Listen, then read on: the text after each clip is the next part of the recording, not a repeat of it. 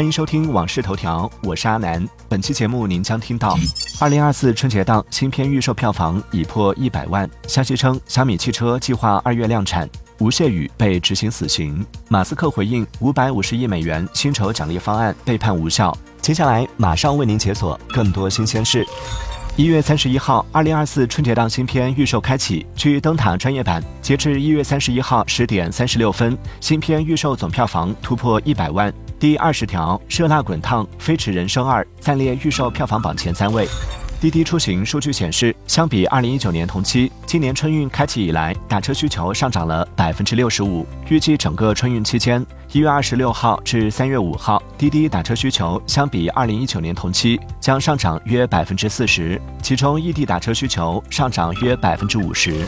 支付宝在五福期间推出全新 AI 互动玩法，用户上支付宝搜索“小剧场”，自主上传照片，可以通过 AI 科技在数字世界里飙戏拼演技。目前，小剧场已上线了周星驰系列电影《新白娘子传奇》《甄嬛传》等上百个经典影视片段。一月三十一号，有消息称，小米汽车首款车 SU7 将于二月中下旬正式进入 SOP 阶段，启动批量生产。据悉，三月产量计划在两千辆左右，并且有望在二零二四年中完成产能爬坡，七月产量可达万辆以上。对此，小米汽车方面暂未作出回应。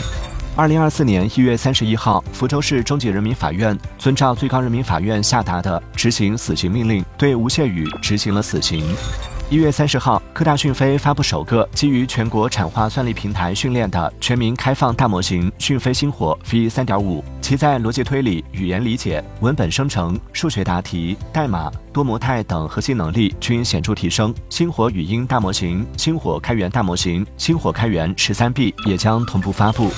据报道，美国特拉华州一名法官裁定，特斯拉2018年授予马斯克的巨额期权奖励方案有失公平。马斯克早已拿满所有奖励，总价值超过550亿美元。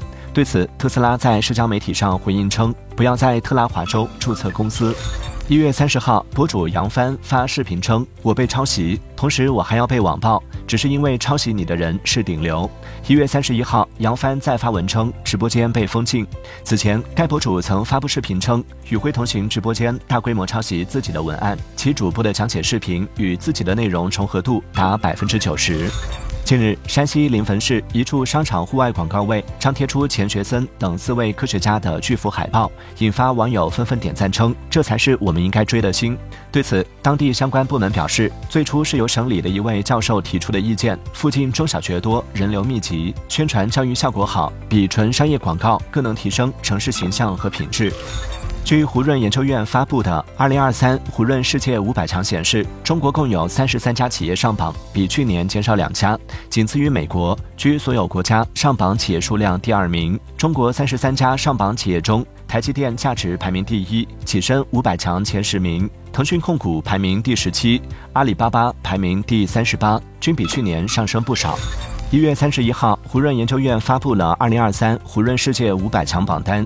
据悉，进入胡润世界五百强的门槛比去年提高了百分之七，总价值比去年增长百分之十二。共有三百三十七家公司价值上升，其中四十八家新上榜。苹果、微软、Alphabet、亚马逊、英伟达排名前五。OpenAI 以五百亿美元的价值首次跻身胡润世界五百强。欢迎继续收听《往事头条》，我是阿南。接下来快速浏览更多精选热点。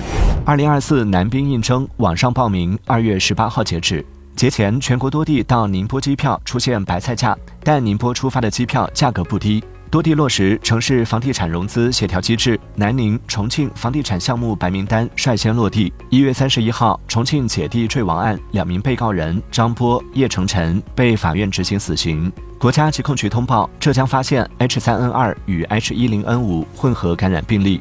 国足新帅候选名单不断扩大，足协近期将召集专家集体决策。感谢收听《往事头条》，我是阿南。订阅收藏《往事头条》或《往事头条》畅听版。听见更多新鲜事。